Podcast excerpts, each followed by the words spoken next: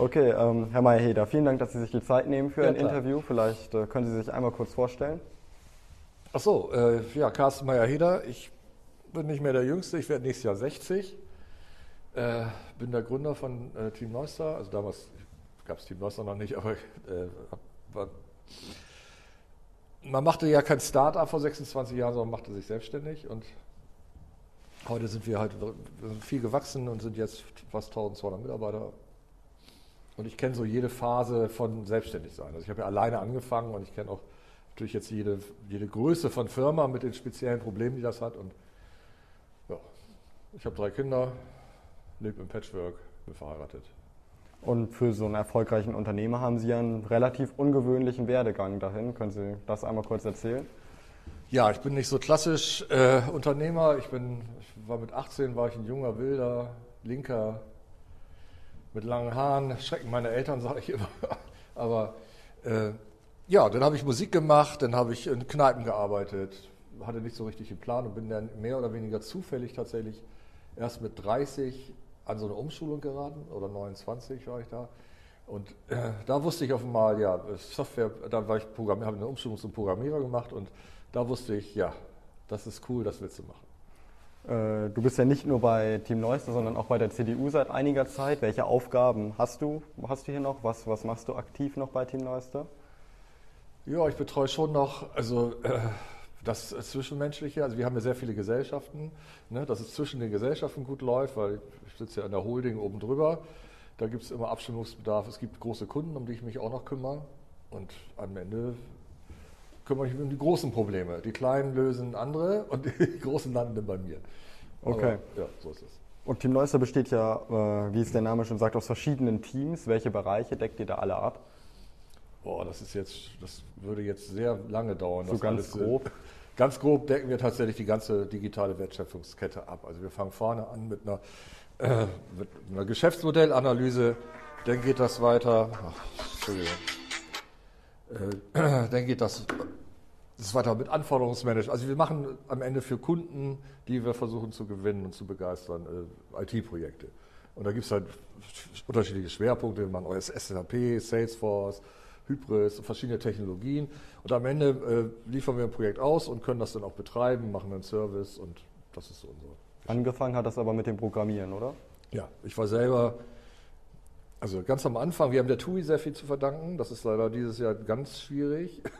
ja, aber ich, ich war früher selber als Entwickler bei der TUI sehr lange Jahre, also acht Jahre, glaube ich, bin jeden, jeden Tag nach Hannover gefahren. Und äh, darüber ging das Wachstum auch am Anfang. Ne? Also man braucht ja ein sicheres Geschäft. Ne? Da habe ich also immer hier Leute in Bremen Leute eingestellt und habe sie dann sofort in Projekten in Hannover äh, unterbringen können. Und Hast du denn ganz alleine damals gegründet oder hattest du einen Mitgründer noch? Naja, ganz formal, streng genommen sind wir zu zweit gestartet. Dann haben wir das erste Projekt aber gleich, gleich gegen die Wand gefahren. Also mein Teil war fertig, der Teil von meinem Partner nicht. Und dann habe ich für eine D-Mark damals äh, 100% übernommen und habe es dann alleine gemacht. Ja. Und äh, das hat sich gelohnt im Nachhinein wahrscheinlich. Ja, ja, ist gut, gelaufen. Also war auch echt schwierige Zeiten. Auch dieses Jahr war nicht einfach. Und natürlich haben wir 9-11 und Finanzkrise, also schon die eine oder andere Krise hier auch äh, bestanden. Aber es, vor allen Dingen macht es auch Spaß. Also wir haben hier, pflegen hier, glaube ich, ein sehr familiäres Miteinander. Wir sehen uns als Familienunternehmen. Meine Schwester arbeitet hier, viele Freunde von mir. Und das ist eigentlich die Hauptsache, dass man morgens Lust hat, aufzustehen und den Tag zu bewältigen. Ja. Die Gesellschaft sieht viele Programmierer ja oft auch als Nerds, die vielleicht durch die Nacht ihre Codes schreiben, am besten noch im Kapuzenpulli da sitzen. Was davon äh, sind Klischees? Das meiste davon. Okay, also gibt es keinen klassischen Doch, es gibt mehr. natürlich auch ein paar Nerds, die gibt es aber, glaube ich, in jedem Beruf. Aber äh, heute ist, und das würde ich auch gern, äh, ist mir wichtig auch zu erwähnen, gerade für, äh, für junge Frauen. Ne? Wir haben ja viel zu, gerade im technischen Bereich, viel zu wenig Frauen, weil ich glaube, das Klischee da noch sehr vorherrscht. Ne? Ich, ich sitze im Keller, komme nicht raus und bin blass und so ist es eben nicht. Also heute ist ein Softwareprojekt, hat ganz viel mit Kommunikation zu tun, mit Teamwork, äh, wie agiere ich da miteinander, wie agiere ich mit dem Kunden, wie kriege ich überhaupt raus, äh, was ich, was jetzt, ne? und da, da gibt es halt sehr moderne, agile Methoden, die auch sehr aufs Team äh, fokussiert sind und das ist ein spannender Beruf. Der hat nichts mit, also hat sehr viel mit zwischenmenschlicher Aktion zu tun. Es ist jetzt echt in Corona-Zeiten, weil sie alle im Homeoffice sind, muss man genau gucken, dass da nicht was auf der Strecke bleibt. Aber toi, toi, toi, bis jetzt geht es ganz gut. Darf auch nicht noch ein Jahr dauern. Und wie bist du zu diesem Umschulungskurs damals gekommen? Hast du gedacht, Programmierer hört sich interessant an oder hattest du das mal so ausprobiert? Oder? Zufällig. Ich hatte keinen Plan und dann hatte äh, der Bruder meiner damaligen Freundin hatte irgendwie einen PC. Und dann hast du gestartet. Ja, und dann mit Diskettenlaufwerken gab es. Aber kennt kein Mensch mehr aus eurer Generation, aber hast du zwei Diskettenlaufwerke zum Booten und so. Ganz abenteuerlich. Ja, und dann habe ich das gemacht und dann wusste ich irgendwie beim dritten Tag wusste ich, das finde ich gut. Und als ihr gegründet habt, waren die bürokratischen Hürden damals auch so hoch? Wie lange habt ihr euch äh, damit rumgeschlagen, dass alles Ach, da die sind ja gar nicht so hoch. Das ist ja auch ein Scheingefecht. Also wenn man heute was gründen will, das ist echt einfach zu machen. Und damals ging es auch relativ das schnell. Das ging oder? schnell, dann gründet man eine GmbH, dann geht man einmal zum Notar. Das ist easy. Und dann war es getan. Ja. Okay. Und dann hatte man eine Geschäftsgrundlage. Ne? Und man braucht ja heute nicht mal eine GmbH, man kann ja auch eine Personengesellschaft machen. Das geht eigentlich ziemlich problemlos. Hast du damals gleich eine GmbH gegründet? Ja. Und hast du da schon Startkapital eingesammelt oder wie, wie waren die Regelungen da anders? Äh, naja, da, das war, Entschuldigung, äh, weiß ich, 25.000 D-Mark GmbH. Und dann waren wir ja zu zweit, hat er gesagt, sind ja angefangen zu zweit. Und dann haben wir, ja, ich glaube, man muss dann die Hälfte, weiß ich nicht mehr genau, aber dann muss man die Hälfte des Stammkapitals einzahlen, glaube ich. Das waren dann irgendwie 5.000 D-Mark oder irgendwas. Das haben wir dann tatsächlich eingezahlt ist ja nicht weg, das Geld. Ja. Das ist ja, ist ja noch auf dem Konto da. Deswegen. Und du hast ja auch relativ nachhaltig und erfolgreich gegründet. Team Neuster gibt es immer noch und ist äh, ziemlich erfolgreich. Hast du irgendwelche Tipps, die du angehenden Gründer geben kannst, äh, was da super funktioniert, worauf man achten muss? Also reden wir von, jetzt von Gründern oder Tipps so? Das sind unterschiedliche Herausforderungen. Wir also, können ja auch mit Gründern, mit potenziellen Gründern und Leuten, die gerade gegründet haben oder ähnliches, das kannst ja verschiedene Stufen. Also man muss, das wichtigste Thema ist immer, habe ich genug Liquidität? Na, also um Gehälter zu bezahlen. Für Gründer ist wichtig auch, dass sie aus ihrem eigenen Saft rauskommen. Also such dir vernünftige Partner. Ne? Es ist immer besser, die Hälfte eines erfolgreichen Unternehmens zu haben, als 100 Prozent von einem nicht erfolgreichen Unternehmen. Ja. Also da gibt es ganz oft Berührungsängste und gerade wenn ich, also für Gründer wirklich der Tipp, sucht euch, wenn ihr eine Idee habt für, für, für, für, irgendwas, was im Bereich Logistik eine Rolle spielt, dann sucht euch einen, einen fairen Logistikpartner, der, der in der Lage ist, eure Ideen, ihr seid die Kreativen, ihr Gründer, ne, aber ihr braucht einen, der am Markt ist, der, der den Kundenzugang hat, der dann diese, ich nenne es mal, diese Ideen auf die Straße bringen kann. Okay. Das ist ganz wichtig. Und da gibt es ganz viele Berührungsängste noch mit etablierten Unternehmen und das ist gar nicht so schlimm. Es gab ja auch diese legendäre Neuner-WG sozusagen, in der ihr zehn Jahre, glaube ich, zusammen gewohnt habt. Äh, hat dich das irgendwie auch unternehmerisch geprägt oder hatte das einen Einfluss darauf, äh, wie du dich da entwickelt hast? Nee, ich glaube, dann hatte er meine, also mein Vater war auch selbstständig und er, ich glaube eher das Familienumfeld. Okay, also es war nicht so, dass du gedacht hast, ich muss hier raus, äh, ich muss jetzt irgendwas auf die Beine stellen. Das war Nee, das war auch, also warum habe ich mich überhaupt, ich müsste ich jetzt mal also ich war ja auch zwei Jahre nach meiner Umschulung zwei Jahre Angestellter bei einer Unternehmensberatung, äh, was auch sehr viel Spaß gemacht hat. Und dann hatten wir nebenbei äh, eine Ziegelei-Software programmiert, also ich. Ja. Äh, und dann hatten wir auch einen Kunden in Oldenburg, eine Ziegelei. Und dann haben wir gedacht, da war ich 33 oder so. Ne? Ich dachte, komm her, da konnte ich, habe ich auch, konnte ich von 3000 D-Mark leben und haben gedacht, komm, wir probierst es mal. Und wir waren uns ziemlich sicher, dass wir diese Ziegelei-Software äh, an jede Ziegelei in Deutschland verkaufen. Das hat nun überhaupt nicht funktioniert. Deswegen musste, das ist Plan B dann her und, und so kam das. Und hast du gegründet, als du noch in der WG warst oder war das danach? Nee, das war danach. Okay. Und gab es irgendwann einen Punkt, wo du gedacht hast, jetzt habe ich es geschafft, jetzt äh, läuft das Unternehmen? Mhm. Äh, irgendwie, als du das erstmal vielleicht Mitarbeiter eingestellt hast, als du eine bestimmte Umsatzgrenze erreicht hast, oder? Naja, das entwickelt sich ja, das, das plant man ja nicht. Also ich hätte ja nie gedacht, dass ich, als ich mich selbstständig machte, dass ich jetzt mal so ein breit aufgestelltes Unternehmen habe mit 1200 Mitarbeitern. Das plant man nicht, das kommt so und äh, das würde ich auch jedem empfehlen. Guckt einfach mit offenen Augen äh, sucht euch passende Gelegenheiten und nutzt die und ich würde gar nicht so viel rumplanen. Also es kommt sowieso immer anders, als man denkt. Also es war nicht so, dass du irgendwann einen riesen Kunden hattest und gesagt hast, jetzt läuft's, jetzt äh, habe ich es geschafft? Naja, man wird ein bisschen sicherer irgendwann. Ne? Also man hat natürlich eine breitere Kundenbasis. Also nehmen wir mal an, was uns dieses Jahr passiert ist. Ne? TUI ist immer noch unser größter Kunde von damals mhm. noch. Der, da sind uns 20 Millionen Umsatz weggeflogen. Das hätte uns vor zehn Jahren nicht passieren dürfen, weil da wir noch viel abhängiger von der TUI waren. Äh, diesmal sind, dieses Jahr sind wir viel breiter aufgestellt, also viel breitere Kundenbasis. Und das macht das Thema natürlich sicherer. Klar. Und dann habe ich ja nach und nach vielleicht, äh, habe ich ja äh, auch, bin ja nicht mehr 100% Gesellschafter, ich bin immer noch Mehrheitsgesellschafter, also nach und nach auch mal Partner reingenommen, weil wir mehr Kapital brauchten. Und an so einer Stelle, wo zum ersten Mal einer kommt und zahlt auf mal Geld dafür, dass er äh, 10% an, einem Firmen, an deiner Firma unternimmt, da war vielleicht auch nochmal so eine Stelle, wo ich gedacht habe, ja, Wann war Jetzt das, das so? schwarz auf weiß. Wann war das so, dass äh, du das erste Mal da jemand noch mit ins Boot geholt hast? Ach, das ist jetzt äh, also ganz am Anfang habe ich zwei Michaels an Bord geholt. Das war im Jahr Nummer drei, glaube ich. Da dachte ich, alleine schaffe ich es nicht. Ich brauche wieder, ne, hatte ich ein bisschen Panik. Die haben damals 10 Prozent übernommen. Dann hatte ich noch 80. Und äh, dann kam irgendwann Dirk Schwampe dazu, weil ich mit dem lange zusammengearbeitet habe. Und dann kam tatsächlich der erste mit der Kapitalerhöhung. Das war dann hier ein befreundetes Bremer Unternehmen. Das war vor sechs Jahren. Und äh, wann hast du das erste Mal Mitarbeiter eingestellt? Weißt du das noch?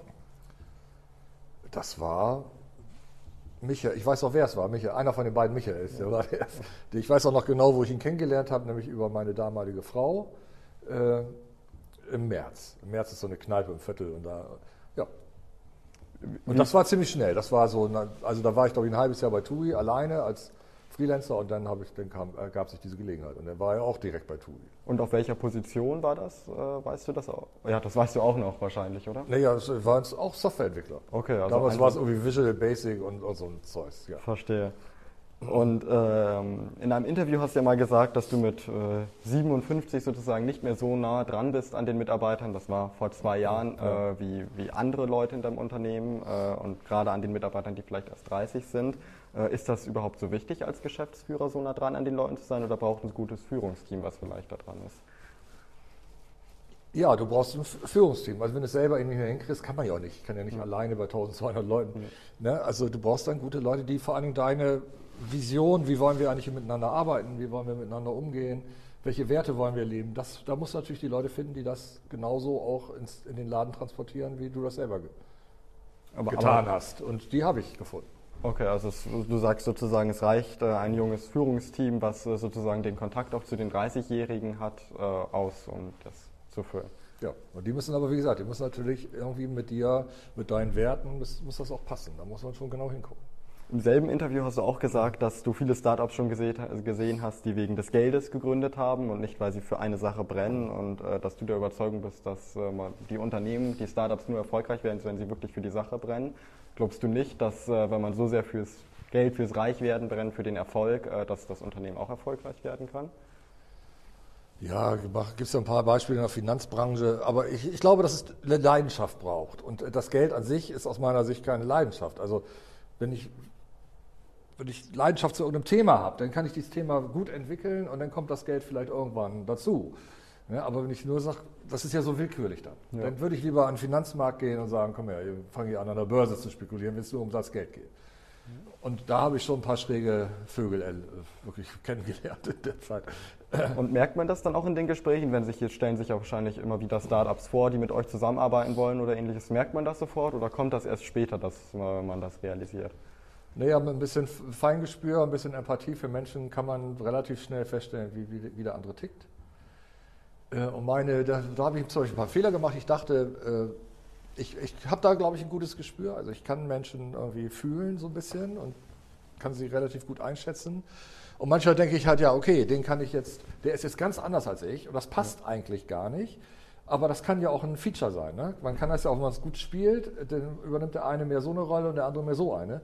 Das hat aber eigentlich immer nicht funktioniert. Also ich habe dann so nachhinein, muss ich sagen, ist es wichtig, dass die Menschen, mit denen du zusammenarbeitest, sehr eng, dass die dieselben Werte, das ist wirklich dasselbe, das ist ganz, ganz massiv wichtig, dasselbe Wertesystem haben. Okay, also Startups, die, äh, wenn ihr denkt, die sind des Geldes wegen äh, oder haben wegen des Geldes gegründet, die kommen nicht äh, bei euch äh, mit rein. Ja, im Augenblick ist es ja sowieso ein bisschen abgeflaut, mhm. ne? aber sagen wir es andersrum. Die Startup, wir haben jetzt, ich glaube, wir haben 14 Startups gemacht und äh, neun haben wir noch, fünf haben wir, müssen wir auch schon abschreiben. Die, die es noch gibt, das sind alles Leute, die wirklich brennen für die Sache. Weil das ist ja auch klar, das war vorhin, hatte ich schon gesagt, zu den Plänen. Ne? Es kommt anders, immer anders, als man denkt. Ne? Und also muss man mit den Startups, mit dem Team auch ständig eng drüber nachdenken, bin ich eigentlich noch auf dem richtigen Weg oder muss ich mal hier mal abbiegen und mal was anderes versuchen. Und das geht natürlich mit solchen Leuten, die, die engagiert sind. Die, deswegen die anderen neun, da sind wir guter Dinge, dass wir da noch auch mal vielleicht mal ein, zwei so richtig erfolgreiche daraus hervorbringen. Und was würdest du sagen, wie weit darf man in die Zukunft planen? Also so von fünf Jahresplänen hältst du wahrscheinlich nicht, aber darf, sollte man bis ins nächste Jahr planen oder ist das auch schon wieder äh, zu, zu weit vorausgeplant? Ja, ein bisschen planen kann natürlich nicht schaden, aber ich meine, wir sind Dienstleister. Da ist es ja, wir haben ja keine Produkte und im Dienstleistungsbereich ist relativ, da kann ich in die Vergangenheit gucken, kann sagen, okay, wir sind die letzten, also dieses Jahr jetzt nicht wegen Corona, aber die letzten Jahre davor immer so 20 bis 30 Prozent gewachsen. Kann ich natürlich planen, dass das irgendwie so weitergeht, vielleicht aber auch nicht, aber wir planen, also wir wollen weiter wachsen. Wir merken, dass äh, die Größe ein Aspekt ist, der auch in die Zeit passt. Ne? Also die, die, die, Projekte, die Herausforderungen werden größer im IT-Bereich. Also es gibt nicht, keine wirklich kleinen Themen mehr und da hilft dann die Größe Richtung Kunde. Also wir planen weiter Leute einzustellen und bisher haben wir die letzten Jahre immer so 100 eingestellt pro Jahr. Wenn es 100 wären gut, wenn es 50 sind auch gut. Das heißt immer so einen kleinen Plan machen, aber äh, daneben auch total spontan sein und auf das Aktuelle reagieren können. Genau, am Ende sagen wir, wir geben so viel Gas, wie wir können. Und wie viel das am Ende ja sein wird, wissen wir. Aber natürlich kann man ja Pläne vorlegen im Gesellschafterkreis, für die Banken. Und dann planen wir da halt 10% Wachstum rein. Und meistens wären es dann mehr. Aber natürlich kann man sowas auch planen. Man hört immer wieder, dass Netzwerken sehr, sehr wichtig ist für angehende Unternehmer, für Unternehmer, die groß wachsen wollen. Wann hast du das äh, erste Mal angefangen zu netzwerken oder gab es diese Zeit nicht? Ja, noch wichtiger als das Netzwerken ist, glaube ich, äh, dass man freundlich ist, dass man fair ist, dass man Verantwortung übernimmt. Ne? Auch wir als Dienstleister, dass wir Verantwortung für unser Handeln übernehmen. Vertrauen ist ein ganz wichtiger Aspekt und am Ende da die Qualität. Also wenn die Qualität stimmt, also man macht einfach gute Projekte, äh, dann ergeben sich die Netzwerke von selber. Also wenn ich mir angucke, nehmen wir den touristischen Bereich, weil da sind, sind wir sehr gut vernetzt. Äh, jeder, der irgendwo in irgendeiner touristischen Company Geschäftsführer ist oder IT-Leiter, der wäre irgendwann mal bei der TUI. Ja, und es ist ja so, bei unseren Kunden, da wechseln ja auch die Manager. Ja. Also mehr als bei uns. Ne? Aber den hat man halt, wenn, da, wenn jetzt also eine CIO von der TUI weggeht und geht jetzt zu zu der Tour, ne, dann hat man, behält man halt den Kunden TUI und hat den der Tour, weil man den Kontakt hat und der von einem überzeugt ist, weil man eben, was ich eben sagte, weil man mit uns vertrauensvoll zusammenarbeiten kann, dann verteilt sich das automatisch. Also du findest, ein Netzwerk entwickelt sich und man kann nicht so richtig netzwerken sozusagen. Man spricht die Leute an auf einer Messe vielleicht und kommt so in Kontakt.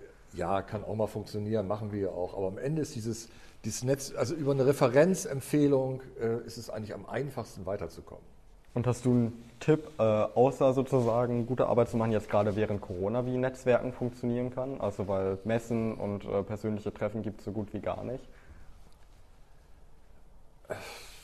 Ja, es ist schwieriger geworden. Also gerade wenn man, also für uns jetzt nicht, weil wir natürlich inzwischen eine Größe haben, die auch relevant ist und wir sichtbar sind. Ja. Ne? Aber für Kleine ist natürlich in diesen Zeiten tatsächlich schwierig. Wie, wie komme ich eigentlich an bessere Kontakte? Wie komme ich an Kundenkontakte? Und es ist also nicht einfach. Ein Tipp sollte ich ja geben. Es gibt natürlich die ganzen Online-Netzwerke, aber es ist was anderes, ob ich online jemanden anspreche. Ja. Ich würde mich immer, ich würde immer Partner suchen auch, also im, im Umkreis. So. Okay. Also Leute, die man schon mal persönlich gesehen hat, getroffen hat. Ja, wo die Chemie stimmt vielleicht und wo man sagt, wo es vielleicht auch inhaltlich passen könnte. Also wir haben ja, also viele wir sind ja nicht nur organisch gewachsen, sondern viele äh, haben wir auch, viel, nicht viele kann man nicht sagen, aber so ein paar Firmen haben wir halt auch mal, sind wir mal mit eingestiegen, weil die, was weiß ich, in Essen oder in Köln, äh, weil, die, weil das kleinere Firmen waren, die alleine aber nicht so richtig weitergekommen sind. Also für kleinere oder, oder Solo-Selbstständige würde ich immer empfehlen, guck mal, ob ihr nicht einen größeren Partner findet, weil es, es gibt zumindest im Digitalsegment eine massive Konsolidierung und die wird auch weitergehen. Und okay. dann, wie gesagt, lieber lieber mit einem großen Partner zusammen auf dem Weg als, als, als ganz allein. Das ist, glaube ich, schwierig. Um ein Unternehmen dahin zu bringen, wo es jetzt ist, Team Neuster zum Beispiel, musstest du sicher viele Entscheidungen treffen. Gibt's, hast du dich mal irgendwie aktiv mit dem Thema auseinandergesetzt? Wie treffe ich am besten Entscheidungen? Was mache ich da? Nee. Oder bist du da einfach Das habe ich, da habe ich nie. Aus, ganz viel aus dem Bauch heraus, das wie gesagt, Gelegenheiten, ne, guck dir das an und immer ganz viel äh, mit den Menschen. Also wenn, wenn fällt dir das schwer, Entscheidungen zu treffen? Äh, Oder hat, ist es Nee. dir am Anfang schwer gefallen? Oder warst du da? Also ich treffe die ja nicht alleine. Ne? Also ich habe einen vertrauensvollen Kreis, mit dem ich bestimmte Sachen abspreche. Äh, Und, und wichtig ist, erstes Argument ist immer, wer, wer ist der Partner, der Mensch auf der anderen Seite? Also wenn wir uns zum Beispiel an Unternehmen beteiligen, äh, wer ist da an Bord? Wie tickt der? Wie ist der? Oder folgt ja diesem Wertesystem, was wir haben? Weil dann kann man, wenn man nah miteinander und, und sehr fair unterwegs ist, kann man auch jedes Problem lösen. Wenn das aber menschlich nicht passt, dann ist das echt schwierig. Barack Obama hatte mal erzählt, dass er jeden Abend immer seine Kleidung für den nächsten Tag schon rauslegt, um sich nicht morgens entscheiden zu müssen, was er anzieht und hat so ein paar andere Anekdoten erzählt, wie er es schafft, äh, gute Entscheidungen zu treffen. Sowas hast du nicht, dass du sagst, äh, ich treffe abends, wenn ich eh kaputt bin, die Nee, aber ich bin auch so einfältig in, meiner, in der Auswahl meiner Klamotten, das kann ich auch morgens eben entscheiden. Ich habe immer dasselbe an. Okay. Und gibt es denn Entscheidungen, an die du dich vielleicht erinnerst, wo du gesagt hast, die hätte ich am liebsten nicht getroffen oder äh, die dir besonders schwer gefallen sind? Nein, also ich würde das ja alles genauso wieder machen. Und da waren natürlich Fehlentscheidungen dabei, das ist aber auch normal. Und aus denen lernt man ja. Ja. Ne? Und äh, das ist, glaube ich, die Kunst vielleicht. Mach nicht denselben Fehler immer wieder, sondern lerne aus den Fehlern, die du gemacht hast. Und ich glaube, das haben wir, machen wir ganz gut hier. Und musstest du schon Mitarbeiter mal entlassen oder äh, habt ihr bis jetzt nur perfekte Mitarbeiter sozusagen gehabt? Naja, wir haben uns auch schon mal von jemandem getrennt, aber äh, meistens tun wir das in der Probezeit, da gucken wir, dass die Leute gut. Also wir haben jetzt betriebsbedingt noch nie kündigen müssen. Okay. Toi, toi, toi. Wir sind ziemlich stolz eigentlich auf die, auf die Finanzkrise 2008, 2009, weil da war wirklich, da habe ich alle Kunden angerufen und die wussten alle nicht, wie es weitergeht. Und konnte, keiner konnte dir sagen, ob er Budget hat und wie viel Budget er hat. Und äh, das war noch viel schlimmer als jetzt in Corona. Also da fliegt ja zwar TUI jetzt mal weg, ne, aber alle anderen Kunden sind eigentlich relativ stabil dabei geblieben. Und damals wusste das keiner mehr. Und da haben wir hier runtergefahren, haben Kurzarbeit gemacht, haben Gehaltsverzicht gemacht. Natürlich Geschäftsführung mit gutem Beispiel voran. Also wir haben, glaube ich, 25 Prozent verzichtet, die Mitarbeiter 10. Denen haben wir es aber auch angeboten, wenn es denn am Ende des Jahres passt, dann kriegt ihr das auch wieder. Und das hat ja auch geklappt, oder? Ja, das hat geklappt und vor allen Dingen, aber es haben alle mitgemacht. Wir Also haben gesagt, wenn irgendeiner eine Härte hat, weil er sagt, ich habe gerade ein Haus gekauft, ich kann jetzt nicht in Kurzarbeit gehen oder, oder ich kann diese 10% brauche ich aber unbedingt, dann haben wir auch da eine Regelung gefunden. Aber das haben alle mitgetragen und das, fand, fand ich, das war gut. Das heißt, Team Neuss, ihr habt ja über 1000 Mitarbeiter, ihr musstet noch nie Mitarbeiter äh, nach der Probezeit entlassen. Doch, das gibt natürlich auch mal, dass man sich äh, zerstreitet. Wir haben auch schon mal einmal einen Prozess gehabt mit einem Mitarbeiter, weil wirklich äh, egal. Ne? Natürlich bei tausend Leuten passiert das auch mal. Aber und ma- manchmal laufen dir auch Leute, weil du willst natürlich immer, willst natürlich auch nett sein und du willst fair sein. Und dann gibt es auch mal Leute, die dann durch die aus der Probezeit rauslaufen, obwohl man ein- weil man nicht genau genug hingeguckt hat. Oder es gibt auch so einen Effekt, dass Kollegen eigentlich äh, die Entscheidung treffen müsste, äh, ist dieser Neue an Bord, ist das eigentlich ein guter, wollen wir den haben, passt der zu uns? Und das sollen die Kollegen manchmal gar nicht entscheiden. Also musst du da selber und dann, aber grundsätzlich ganz, ganz wenig. Wir haben Okay. natürlich inzwischen auch Fluktuation, aber das sind immer Gründe, ich weiß nicht, wir haben ja eine recht gute, ich glaube, wir haben so eine gute Arbeitgebermarke, das sieht man auch in der Firmenbewertung, äh, diese Mitarbeiterbewertung. Ich glaube, wir haben eine gute Marke da und äh, natürlich gehen mal welche, weil sie ganz oft aber wirklich Argumente, ich mach, will mich hier nochmal selbstständig machen. Da kann ich schlecht sagen, ist ja doof. kann ich zwar sagen, ist doof, aber habe ich natürlich Verständnis für. Oder, oder weil sie aus, aus persönlichen Gründen nach Deutschland ziehen. Also, klar. Okay, aber das war kein Punkt, wo du mal schwere Entscheidungen treffen musstest. Nee. Und ähm, du hast äh, in diesem Zusammenhang auch mal gesagt, äh, also nicht mit Mitarbeiter entlassen, aber in dem Interview, was ich eben schon angesprochen habe, wer viel macht, der macht auch viele Fehler, das gehört einfach dazu. Bis wann sind Fehler vertretbar, was sagst du? Gibt es da äh, eine Grenze oder findest du, das passiert einfach, egal was es Nee, ist? da gibt es ja keine sagen, Ein Fehler pro Monat sind okay. Nein, aber es Nein, gibt ja verschiedene Schwere der Fehler, wenn man Ja, eine Zeile im Code vergessen hat, das passiert natürlich mal. Ich glaube, es ist wichtiger, sich auf das zu konzentrieren, was, was gut funktioniert und daran festzuhalten. Also das, es gibt ja manche Leute, die machen dann Fehler und reagieren dann instinktiv und sagen, das darf aber nie wieder passieren. Und verändern denn damit auch das, was eigentlich gut, die ganze Zeit gut funktioniert. Ne? Also wenn ich jetzt, ich, Beispiel sagen, also mein, ich habe ja mal einen Chef gehabt, habe ich erzählt, ich war zwei Jahre angestellt, der hat mal äh, einen Spruch geprägt, der mich, der, also Spruch mir oder einen Wert mitgegeben, der mich sehr geprägt hat. Der hat gesagt, du kannst ein Unternehmen auf zwei Arten führen, mit Vertrauen oder mit Misstrauen. Ne? Ja. Mit Vertrauen, dann glaubt man, dann vertraut man seinen Mitarbeitern, gibt da auch viel Verantwortung rein ne? und äh, kriegt dann noch viel Engagement zurück. Und äh, Misstrauen, das sind die ganzen Kontrollfreaks. Ja. Ne, so kann man Unternehmen steuern, aber wenn das mit Vertrauen klappt, und natürlich geht das dann auch mal schief, aber wenn es 95 Mal gut geht und fünfmal nicht, dann braucht man das System nicht wechseln. Weil auch mit Controlling geht es fünfmal schief. Das, das hilft auch nicht weiter. Und das heißt, du findest eine offene Kommunikation mit allen Mitarbeitern und äh, vertrauensvolle, das hilft, äh, um zum einen da Fehler äh, nicht so schlimm zu machen, aber auch um da ein gutes Mitarbeiterumfeld zu schaffen? Ja, das ist absolut das Notwendigste, was man tun muss. Also man muss einen guten Draht. Ist ja auch noch wieder ein Unterschied. Bin ich ein IT-Dienstleister oder produziere ich Schrauben? Ja. Ne, und habe eine Produktion, da sind, braucht man vielleicht andere Dinge. Aber da, wo es hier, wir machen, wir machen Projekte miteinander, mit Menschen auf der Kundenseite. Also da ist es ganz wichtig, vertrauensvoll zusammenzuarbeiten, sich verlassen zu können, äh, einfach zu, zu wissen, der meldet sich schon, wenn es schwierig ist. Ne? Und das, ich weiß, es gibt ja so einen Effekt in Konzernen, das ist ja da, wo ich viele Hierarchien habe, da wird ganz wenig offen kommuniziert, da wird auch nicht quer gesprochen. Ne? Und da kann man, das kann wirklich erkennen, da gibt es riesige Projekte, die ich da erlebt habe. Überall, eigentlich weiß jeder, Projekt läuft total scheiße, aber überall stehen die Ampeln in jeder PowerPoint auf grün, mhm. weil keiner sich traut, als der Erste zu sein, der sie auf rot stellt. Ne? Und das heißt, sie kippen dann zwei Wochen vor dem Abgabetermin, nachdem das Projekt zwei Jahre gelaufen ist, kippen auf mal alle Ampeln auf rot. Ja. Weil da keiner vorher sich traut hatte zu sagen, oh, wir kommen hier nicht so richtig weiter, lass uns mal überlegen. Und das braucht man. Also ich muss mich darauf verlassen können als Chef, dass wenn hier irgendwas nicht läuft in meinem Laden, dass die Leute auf mich zukommen. Ich kann ja nicht alles selber merken. Und das heißt, wenn Team Neues irgendwann 10.000 Mitarbeiter habt, wollt ihr diese Kommunikation auch beibehalten, so wie es jetzt ist? Ja.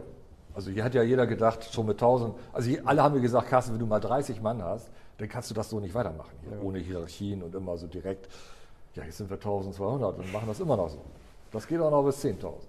Wir haben, waren eigentlich in der falschen Reihenfolge. Ich habe erst nach dem Mitarbeiter entlassen gefragt und noch gar nicht nach dem Einstellen. Äh, wir haben ganz kurz darüber gesprochen. Du hast sicher schon viele eingestellt. Wie findest du die richtigen Mitarbeiter? Gibt es da einen Weg, den du bevorzugst? Ja, da haben wir auch eine ganz klare, also wir machen jetzt keine Einstellungstests und so. Ne? Also eigentlich weiß man nach zwei Minuten, ist das einer, mit dem wir es versuchen wollen. Ne? Also wie kommt er durch die Tür? Wie, wie guckt er einen an? Ist das ein netter? Weil da glauben die gehen sowieso alle neuen Mitarbeiter bei uns erstmal in so ein Labor. Ne? Ja. Also wo wir sie ein halbes Jahr technisch äh, auf den Stand bringen, unsere Methodik denen erklären und so. Und das, was ich eigentlich sagen will, also Technik kann man ja lernen. Aber ja. das, was die Eltern verpasst haben in der Erziehung, das können wir nicht nachholen. Hm, das können wir nicht nachholen. Das ist auch nicht unsere Aufgabe. Deswegen gucken wir eher, passt der menschlich und wenn das dann passt, dann versuchen wir es mit dem. Dann sagen wir ihm auch offen, du, wir können nicht beurteilen technisch, ne? wir ja. glauben dir, was du sagst, ne? wir gucken uns das aber in der Probezeit genau an. Okay, und, und dann weiß er das. Und wie kommt ihr an äh, diese Bewerber dann oder an äh, die Mitarbeiter? Hast du im persönlichen Umfeld, wahrscheinlich hast du früher eher aus dem persönlichen Umfeld oder Leute, die du gekannt hast, äh, eingestellt, oder? Ja, früher ja, aber heute ist natürlich dadurch, dass wir hier Platzhirsch sind in Bremen und wir machen ja viel auch mit den Schulen, wir machen ja, wir haben hier permanent Schülerpraktikanten, dann haben wir Auszubildende, 36 Stück. Da gibt es natürlich über, und wenn man es denn nett macht, dann wird das auch weitererzählt. Und dann kennen die Auszubildenden irgendeinen anderen und sagen, ja du, das macht mir Spaß bei Neustar, überleg doch mal, ob das nicht auch was für dich wäre. Macht also, ihr denn auch klassische Stellenausschreibungen oder sagt ihr den Mitarbeitern, guckt doch mal, ob ihr jemanden kennt, der auf die Stelle passt oder wie, wie funktioniert das hier bei euch? Ja, wir haben es dieses Jahr ja ein bisschen runtergefahren, aber klar, wir, auf der Webseite haben wir Stellenausschreibungen, wir besuchen auch mal so, so Messen, wenn da, als es die noch gab, ne, äh, an der Uni und so, also versuchen wir ein bisschen präsent zu sein, aber eigentlich ist es viel besser, wir haben ja auch ein Weiterbildungsinstitut, also wir haben ja sogar sowas, das Bildungshaus heißt das. Das, was ich früher gemacht habe mit der Umschulung, das mhm. machen wir jetzt hier auch. Und da haben wir sogar drei Kurse, das ist natürlich auch für uns. Also aus den Kursen kommen ja auch immer Leute rausgeputzelt, die dann danach auch einen Job suchen. Und die haben wir dann schon mal richtig ausgebildet ja. mit unseren, äh, mit unseren äh, Settings, also mit unserer Technologie. Also es läuft auf verschiedenen Ebenen, läuft aber wie gesagt 100 Leute jedes Jahr einzustellen, Da haben wir natürlich auch einen Standortvorteil. Ja. Ist so. Also in Hamburg wäre das viel schwieriger oder in Stuttgart. Ja. Und wie effektiv sind Initiativbewerbungen? Bei euch jetzt oder insgesamt? Oder was hast du da so für Erfahrungen gemacht? Ja, immer bewerben. Okay, also ihr seid offen, wenn jemand ein Talent hat oder ähnliches. Ja, dann äh, gucken wir, wo passt der eigentlich rein, weil wir so viele Gesellschaften haben. Wir, wir, es ist ja wichtig, dass ein Mobile-Entwickler dann auch bei der Neuster Mobile arbeitet. Dann werden aber solche Initiativbewerbungen an die richtige Stelle weitergegeben. Und dann gibt es da eine Einladung meistens. Ja. Wollt ihr mit Team Neuster irgendwann eigentlich mal an die Börse? Nee. Nee? Nee. Also, man soll ja nie, nie sagen, aber. Also ich kenne, äh, es gibt ein vergleichbares Unternehmen mit uns, die waren an der Börse und das ist echt anstrengend. Also weil man natürlich den ganzen Regularien der Börse genügen muss. Das heißt, man ist, es ist auch sehr teuer. Ne? Ja. Also man braucht dann immer Wirtschafts, Wirtschaftsprüfer haben wir auch, aber man braucht dann wirklich noch viel komplizierter, was die Regularien angeht. Und das, im Augenblick denken wir da nicht drüber nach. Okay, Kann, also das ist nicht ein Ziel, was du irgendwo aufgeschrieben nee, hast, nee, was du nee, normal erreichen möchtest. Gibt es denn noch Ziele, die du unternehmerisch erreichen möchtest, was du dir als Ziel gesetzt hast? Ja, wir haben so ein paar, tatsächlich, wir haben so ein paar Themen, also ich glaube, hier in unserem Kerngeschäft sind wir sehr gut aufgestellt. Äh, das machen wir auch so weiter. Aber es gibt so ein paar Themen, wo wir wirklich, wo ich denke, oh, da haben wir auch mal so eine Perle, also so drei, vier Startups, wo ich sage, das, das ist eigentlich mein Ziel in den nächsten zwei Jahren. Davon mal diese, wir haben im Sportbereich machen wir ganz viel, da haben wir jetzt ein Ticketing gebaut, da haben wir so Plattformen, läuft auch sehr erfolgreich an. Also einfach, da würde ich gerne noch so ein paar Sachen erreichen, ja. Okay, also du möchtest dich mehr auch auf Startups konzentrieren und andere Gründer fördern und unterstützen da. Ja, nicht mehr, aber das ist halt ein, ein Startup, also unser Kerngeschäft läuft ja. ja. Wir, aber wenn, wenn man mal so Startup groß macht, dann kann man ja vielleicht auch mal, also ich meine, Oetker hat Flaschenpost für eine Milliarde gekauft. Ja. Das ist ja absurd, aus meiner Sicht. Keine Ahnung, aber irgendwie werden sich auch was dabei gedacht haben. Aber vielleicht gibt es ja bei uns auch mal ein Startup. Muss ja nicht eine Milliarde sein, aber ja. wollen wir mal. Also so das, weil wir haben tatsächlich viel Geld investiert auch in Startup. Das hätte ich schon gerne mal irgendwann zurück.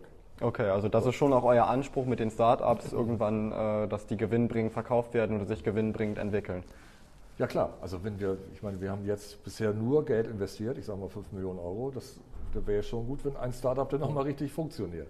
Wie, wie, wie, hoch sind die Anteile, die ihr an den Startups da haltet, oder ist das unterschiedlich? Sehr unterschiedlich. Also aber da bei den, bei den ganzen Neues, die heißen ja nicht Neuster da, ne? ja. sondern bei den ganzen Neuster-Gesellschaften, da halten wir immer die Mehrheit. Ne, bei den Startups manchmal auch nur 20 Prozent oder 30. Okay, und je nachdem. Aber 30 Prozent von der Milliarde ist doch auch okay. so, du bist ja seit einiger Zeit äh, auch politisch aktiv jetzt, äh, hast dich damals vor der Bürgerschaftswahl als Spitzenkandidat eingebracht. Äh, störte dich auch die Wirtschaftspolitik oder waren das andere Dinge, warum du in die Politik gegangen bist? Ja, die Wirtschaftspolitik ist, also die Wirtschaft läuft ja trotz der Politik. Ja. So, das muss man, also die ist gar nicht so abhängig von Politik, wie man da denkt. Außer wenn ich hier Gewerbeflächen suche, die ich in Bremen nicht finde, weil da jetzt irgendwie Künstler drauf sitzen. Aber ist okay. ich finde eher, dass ich dachte, Bremen insgesamt, die ganzen Verwaltungen, die ganzen Behörden, äh, die ganzen öffentlichen Gesellschaften, wird einfach nach meiner Einschätzung nicht gut regiert. Ist auch klar nach 74, mhm. wenn also man schon immer dieselbe Führung hat. Und deswegen habe ich gedacht, komm, das geht doch besser. Und deswegen habe ich mich da mal aufgemacht. Du hast gesagt, die Wirtschaft funktioniert trotz der Politik. Welchen Einfluss hat denn Landespolitik dann auf die wirtschaftliche Entwicklung? Ja, tatsächlich wenig, sondern natürlich kann die WFB, also Wirtschaftsförderung, kann ein bisschen was machen. Da würde ich, würde ich der, der Wirtschaftsförderung raten, guckt euch genau an, wo ihr da investiert, äh, ob das wirklich nachhaltig ist, weil da wird auch viel Geld für sinnlose Projekte ausgegeben. Äh, ja, die, die Politik muss natürlich Rahmenbedingungen schaffen. Ja. Ne? Was also sind, die Straßen müssen vernünftig funktionieren, die äh, Infrastruktur muss stimmen. Bei uns ist Infrastruktur wichtig, also es muss genug Büroflächen geben. Ja, sowas. Das ist das, was Politik tun kann. Und natürlich das Image der Stadt. Also Bremen hatte das Problem, dass Bremen äh, deutschlandweit irgendwie belacht wird, wegen, wirklich, wegen dem, weil wir, was alle sozialen Faktoren angeht, sind wir letzter, immer schon. Ja. Ja, also was Armut angeht, was äh, Kriminalität angeht, äh, Ausbildung, also da sind wir ja überall hinten dran. Das ist, schadet natürlich auch einem Wirtschaftsstandort. Also wenn ich mir überlege, ich bin Unternehmen und will mich irgendwo ansiedeln ne, und will 30 Mitarbeiter mitnehmen und die äh, zehn aber alle, da will ich nicht hin, weil da die, die Schulen so scheiße sind. Das muss Politik besser hinkriegen. Habt ihr das denn auch schon gehabt jetzt bei Team Neuster, dass ihr Mitarbeiter außerhalb von Bremen, äh, also ein bisschen weiter weg von Bremen anwerben wolltet, die gesagt haben, nee, nach Bremen kommen wir nicht, eben wegen diesen Faktoren?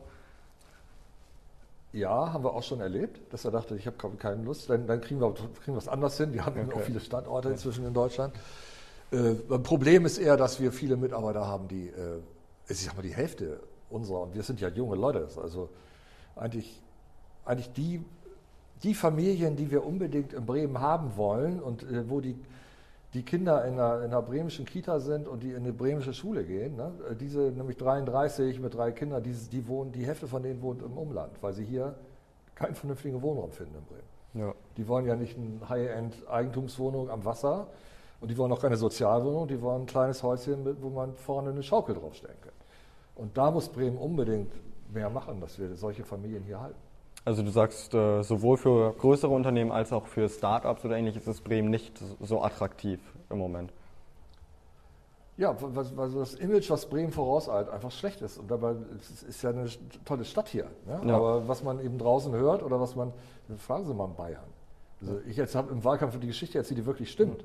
Der guckt immer, wenn ich im Taxi zum Flughafen fahre in München und sage, ich will nach Bremen, dann guckt er immer mitleidig. Ja.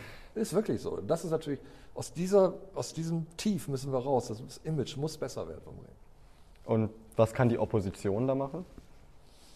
Oder kann die Opposition dann nichts machen? Also das war ein bisschen frustrierend für mich als Neupolitiker, sage ich mal, jetzt zum ersten Mal in der Bürgerschaft in der Opposition kannst du, klar, du kannst immer mal äh, äh Anfragen stellen, ne, Fragestunde, kleine, große Anfragen und dann äh, kommt auch gefühlt ein bisschen was in Bewegung, aber am Ende richtig Richtig viel bewegen kann man nicht, weil solange der Senat sich einig ist, bisher jede unserer Initiative ist überstimmt worden. Manchmal ja. haben wir uns gemeinsam eine gefunden, ne, so, zu Airbus-Thema haben wir gemeinsame Initiative gehabt und so, aber äh, ja, ist schwierig. Andreas Bovenschulte hat gesagt, dass die Bremer Wirtschaft hier eigentlich ganz gut aufgestellt ist, dass nur das äh, gute Image fehlt. Äh, so richtig eine Idee hatte er aber auch nicht, äh, wie man das Image äh, sehr gut stärken kann. Also er hat verschiedene Dinge vorgeschlagen. Hast du denn äh, irgendwie eine oder mehrere Maßnahmen, die du sagst, wo wir das Image von Bremen stärken können? Ja, das erste wäre Bildung.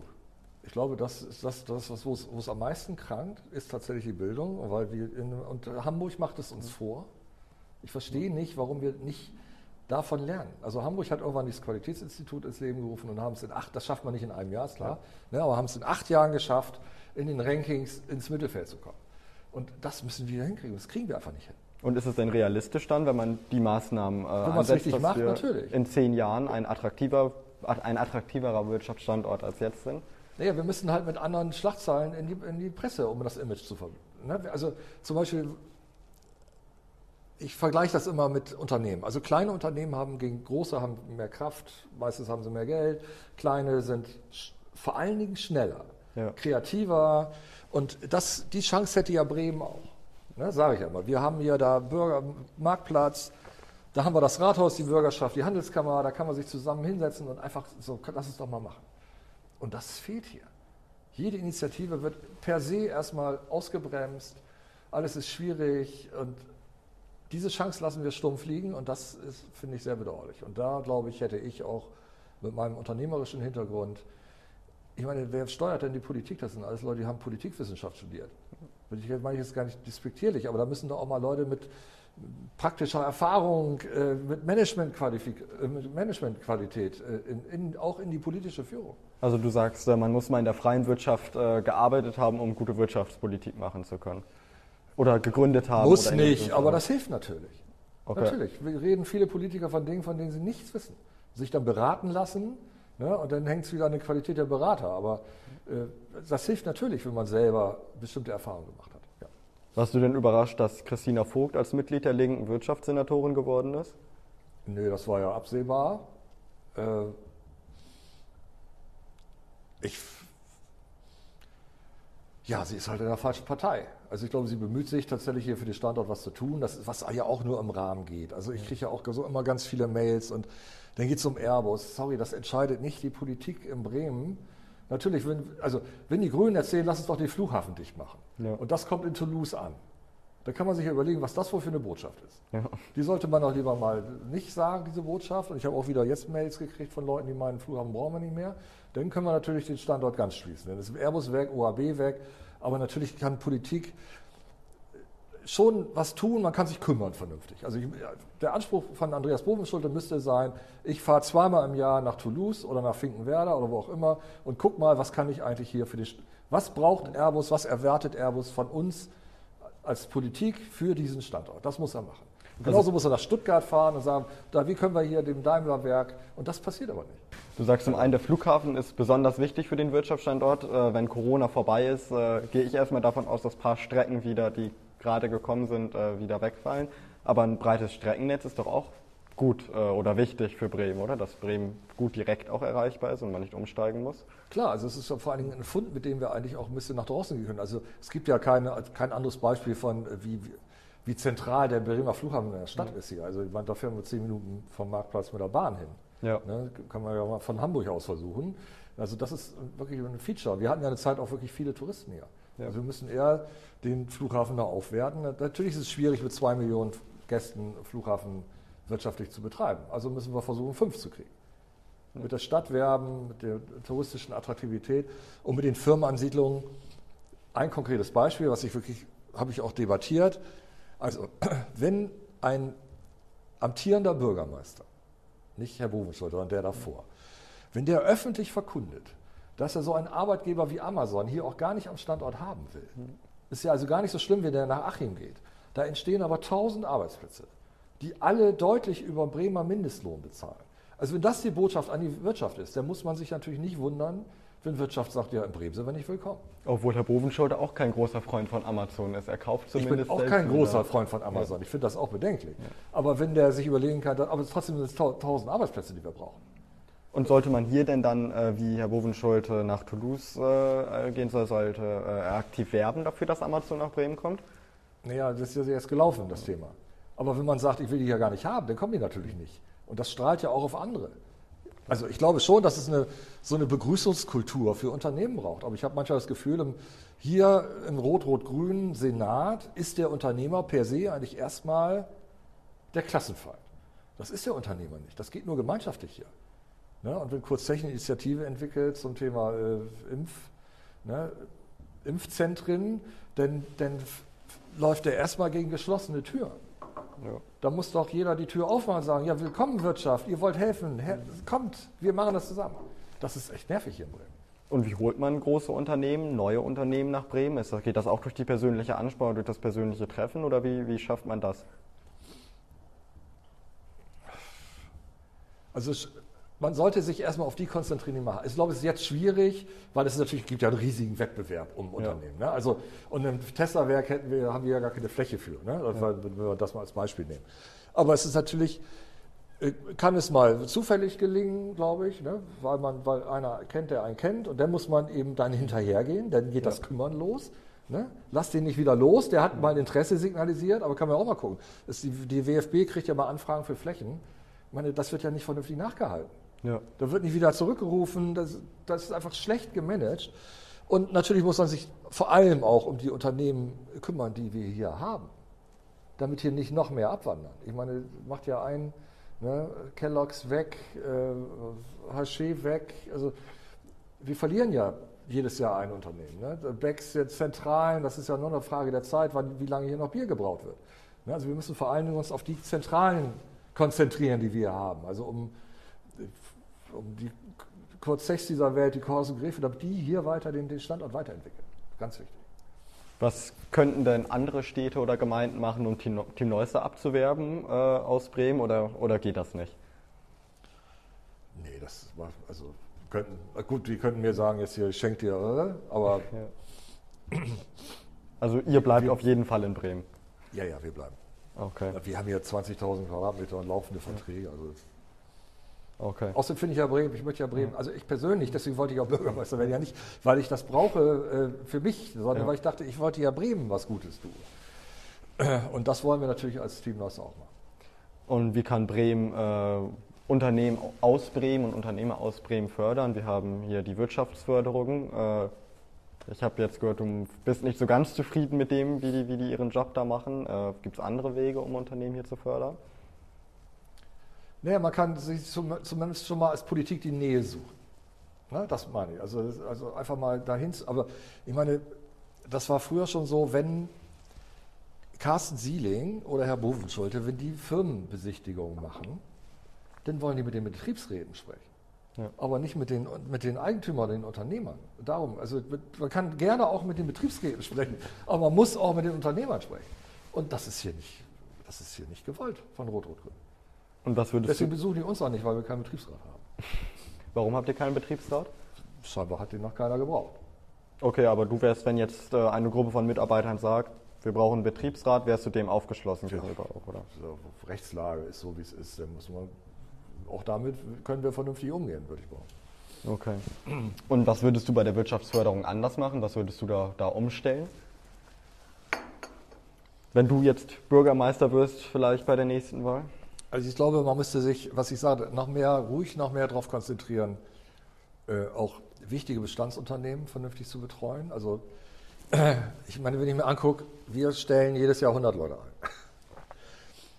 Bis, wenn ich 10 Startups fördere, ne, ja. dann stellen die vielleicht 10 ein im ersten Jahr. Ja. Ne? Also ich glaube, da jetzt will ich keine Förderung haben, ja, aber ich glaube, man muss gucken, wenn es zu kleinteilig wird, habe ich keinen nachhaltigen Effekt. Also ich muss mal gucken, dass ich eine gewisse Strahlkraft äh, auch unterstütze. Also natürlich kann man auch Solo-Selbstständige unterstützen und man kann junge Kreative unterstützen. Aber man muss auch genau hingucken. Man muss vor allen Dingen, was die Wirtschaftsförderung eben nicht hat, ist ja ein Netzwerk in die Wirtschaft hinein. Ja. Und das braucht es unbedingt, gerade bei Startups. Das habe ich euch vorhin schon erzählt. Also wenn ich äh, ein Startup mache, dann kann die Wirtschaftsförderung, dann machen sie irgendeinen Exist, das kann funktionieren, aber eigentlich was, was am wichtigsten wäre, dass die Wirtschaftsförderung dann die richtigen Verbindungen, die richtigen Netzwerke schafft, damit dieses Startup mit dem Produkt, mit der Idee vernünftig an den Markt kommt. Du hast die Handelskammer ja eben schon angesprochen. Wie ist da euer Verhältnis? Vertritt die Team Neues da gut? Ja, auch da ist es, wir sind da im Plenum, also ich war selber im Plenum, jetzt ist äh, Thorsten Hase für mich da im Plenum, da, das, wir haben da einen guten Draht hin, ne, auch über die Ausbildung, wir haben ja viele Auszubildende. Ja. Also die Zusammenarbeit ist gut, ich würde mir manchmal noch ein bisschen mehr Aktivität von der Handelskammer. Also könnten ruhig noch, sind sehr, wert, sehr neutral. Ich, okay. Da würde ich mir wünschen, dass sie manchmal mehr auf den Tisch hauen. Okay. Also, so geht es nicht. So, Corona ist jetzt nicht das beliebteste Thema, das ist Thema in allen Podcasts äh, und ähnliches, deswegen möchte ich das möglichst kurz halten. Wir haben in ein paar Punkten das schon angesprochen. Findest du denn, dass man die Corona-Krise mit der Finanzkrise vergleichen kann? Naja, also rein wirtschaftlich, wie gesagt, ja. war für uns die Finanzkrise fast noch schlimmer, weil keiner mehr wusste. Ne, so. Ja. Jetzt sind ja bestimmte Branchen massiv betroffen, da kann man sich das ausdenken. Andere sind ja, denen geht es ja massiv viel besser, also die profitieren ja von Corona. Aber natürlich haben wir das Ganze in der Finanzkrise nicht diese menschliche Belastung, diese Belastung durch Isolation und das ist natürlich viel dramatischer jetzt während Corona. Aber ich würde dazu gerne, ich habe nämlich, würde würd gerne jetzt auch nochmal eine Aktion lostreten. Also ich verstehe überhaupt nicht, auch Bundespolitik nicht, selbst meine eigene Partei nicht, warum lockern wir jetzt mal ein Jahr lang dieses nervige Thema Datenschutz, was überhaupt ja der Verhinderer schlechthin für Digitalisierung ist und auch für eine vernünftige Corona-App. Also die Asiaten machen das alle vor. In China gibt es kein Corona mehr. Ne? In Taiwan nicht, in Japan nicht. Also weil sie alle mit einer vernünftigen App da unterwegs sind. Weil wenn denn irgendwo ein Fall eintritt, dann kann ich über eine personalisierte Nachverfolgung, weiß ich genau, mit wem hat er da Kontakt. Ja. Ja, das können die Gesundheitsämter kriegen, kriegen einfach, können auf den Server gucken und können sich das angucken und haben die Kontaktdaten und können dann diese 20 Kontaktpersonen sofort in Quarantäne stecken. Das, was hier bei uns drei Wochen dauert, ne, dauert da zwei Stunden. Und dann kann man diese Epidemie auch eindämmen. Und hast du das vorgeschlagen schon? Versucht einzubringen? Ich also ich bin ja im Kontakt auch ein bisschen mit Bundespolitikern, dass gerade gestern lange mit Daniel Günther telefoniert, dass wir da jetzt auch nochmal einen Aufschlag machen wollen. Okay. Aber scheinbar traut sich keiner an dieses Thema ran. Und Aber wir müssen doch Gesundheitsschutz vor Datenschutz stellen. Da gibt es verschiedene Ansichten. Ja. Soll die App denn dann verpflichtend auch sein? Weil es funktioniert ja nur. Also viele hatten ja schon Bedenken bei der App, wo man wirklich fast nichts nachverfolgen kann. Äh, Muss man die dann verpflichten, die App, äh, oder glaubst du, dass äh, trotzdem Ja, genau natürlich sind wir ein demokratisches System, es ist schwierig, das verpflichtend zu machen. Aber ich glaube, durch eine Einsicht äh, kriegen wir auch viele Leute dahin, das zu machen. Also ich, in meinem Umfeld kenne ich jetzt keinen, der nicht so eine App benutzen würde. Und äh, würde Team Neuster die dann programmieren? Nee, das kriegen wir günstiger hin als für 50 Millionen. Okay. Das ist ja kein Zauberwerk. Das, Habt ihr euch dann auch macht so beworben? überhaupt keinen Sinn. Habt ihr euch dann auch beworben darum damals als das Nein, Gesundheitsministerium? Da hattet, hattet ihr kein Interesse oder war das ein Nein, das Interesse? war auch Ich verstehe auch, dass ein Jens Spahn dann sagt, okay, dann mache ich das mit SAP oder Telekom, dann habe ich die, die größten genommen, weil falls so eine App dann mal nicht funktioniert und man Ja. hat dann das mit Team Neuster gemacht, dann kann man als Minister gleich seinen Hut nehmen. Ja. Zumal, wenn er dann noch den Meier Heder kennt. Also das ist jetzt so, wie es ist. Aber natürlich ist da viel, es ist sehr teuer gewesen. Noch eine Frage zu Corona. Äh, Ist es so, dass die Startups am meisten betroffen sind, weil viele sich nicht trauen zu gründen, vielleicht weil sie jetzt Sicherheit brauchen, äh, weil das Kapital nicht da ist äh, und eben weil es schwer ist im Moment auch neue Investoren zu gewinnen? Ja, kann man pauschal nicht sagen, aber es gibt natürlich Startups, wo die Geschäftsmodelle komplett da niederliegen. Ne? Also wir haben ja so ein paar Künstlerstadt, äh, Künstlervermittlung findet natürlich im Augenblick nicht statt oder eine Raumvermittlung findet im Augenblick auch nicht statt. Die behaltet ihr aber trotzdem jetzt über Ja, die Corona. versuchen wir jetzt irgendwie durch die Krise zu bringen. Äh, Und dann gibt es natürlich Start-up, die, die im, im Gesundheitsbereich sind oder Biotech und so, die auf mal durch die Decke gehen, Ja. weil auf mal ganz viel Geld jetzt äh, sagt, ich will jetzt auch mal in Biotech. Also den Trend gibt es ja schon länger, ne? aber das ganze Thema Lebensmittel. äh, Ja.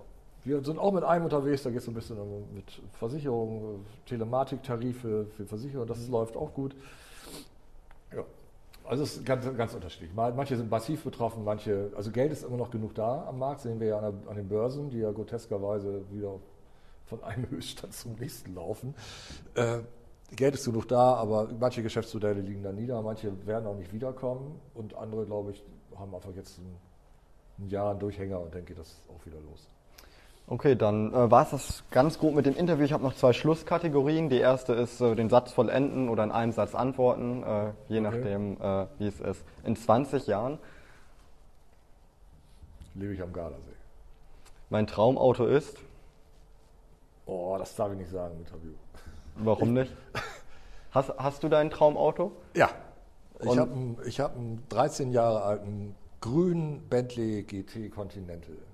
Und ist das so ein Sommerauto für dich, so ein äh, Ja, ist Eventauto? einfach, oder? Ich finde das zeitloseste, schönste Auto, was es gibt. Okay, Ist ökologisch, ökologischer Unfug.